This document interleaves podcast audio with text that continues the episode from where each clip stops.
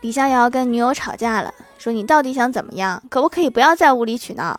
然后女生大喊说无理取闹是我无理取闹你作为一个男人说声对不起不行吗？你跟我说声对不起不就完了吗？李逍遥低下头说对不起。然后女生接着喊你以为一句对不起就完了吗？